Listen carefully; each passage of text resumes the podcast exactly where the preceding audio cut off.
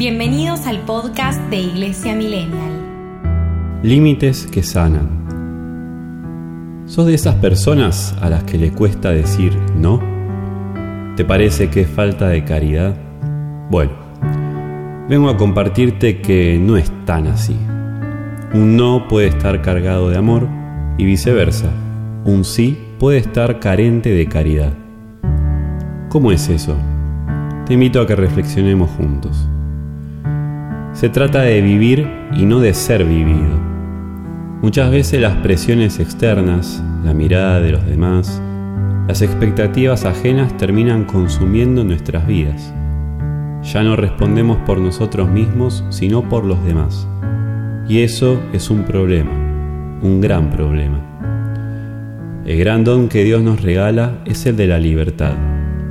Quiere que seamos nosotros los que elijamos qué hacer y qué no hacer obviamente tiene un riesgo. En verdad dos. Uno es el encerrarse totalmente en uno mismo y vivir solo para la propia necesidad. No estamos llamados a eso. Vamos a ser infelices. El otro es estar todo el tiempo queriendo satisfacer las necesidades de los demás. En este caso, terminaremos agotados y hasta quebrados interiormente. Un sano equilibrio nos viene bien. De hecho, brota del mismo mandamiento de amar al prójimo como a uno mismo, las dos cosas. Nadie me quita la vida, sino que la doy por mí mismo, dijo Jesús. Él era consciente de lo que iba a hacer, de su entrega generosa. ¿Y dónde está acá el cuidado propio? ¿Jesús no se amaba? Claro que sí. Muchas veces puso límites. Solo en el momento preciso dio su vida como acto de amor supremo. Pero él solo y también con los suyos se retiraba a rezar y a descansar.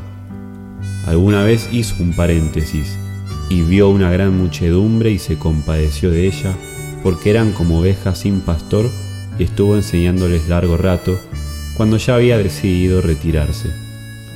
Pero en los momentos más importantes se iba a la montaña y pasaba la noche en oración. Buscaba ese espacio, lo necesitaba. Querer hacer el bien es algo muy noble.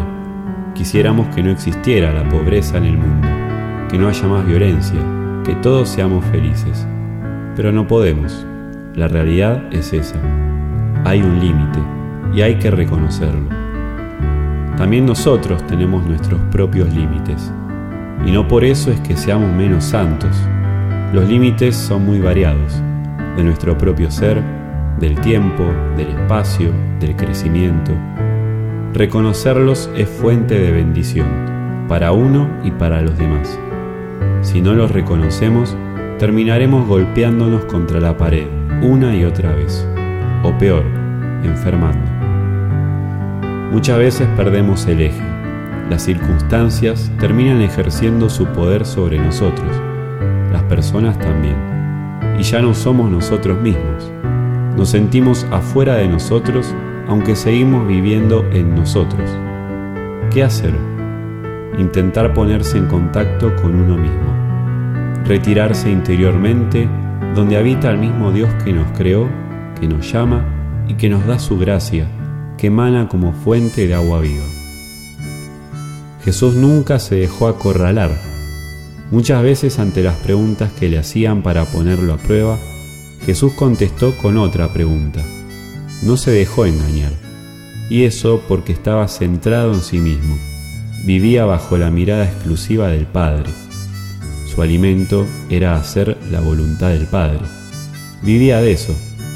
A los mismos discípulos les dijo, basta. A Pedro le llegó a decir Satanás, y hasta llegó a decirles a los suyos, ¿hasta cuándo tendré que soportarlos? Ese era el mismo amor encarnado. Por eso, el límite es sanador para uno y para el otro. Te invito a que nos preguntemos de qué manera vivimos. ¿Somos libres interiormente? ¿Respondemos al Padre en última instancia? ¿O vamos queriendo complacer a todos sin medir las consecuencias? ¿Cómo reconozco mis propios límites? ¿Creo que soy todopoderoso que puedo hacer más de lo que mis propias fuerzas me dan? Te invito a que mires a Jesús una y otra vez y contemples su accionar. Cuando habla, cuando pregunta, qué dice, qué deja de decir, etc. Él es nuestro verdadero ejemplo de libertad interior. Por último, te invito también a que te animes. Si te cuesta decir que no, decilo. Si te cuesta decir que sí, decilo. Vos sabés qué es lo que más te cuesta y qué necesitarías. Anímate, pedirle la gracia a Jesús para conocerte cada día más y desde ahí, solo desde lo que sos realmente, amar. Termino con esta frase de Ansel Brum. Solo aquel que sepa de límites también podrá traspasarlos para acercarse al otro y encontrarlo verdaderamente.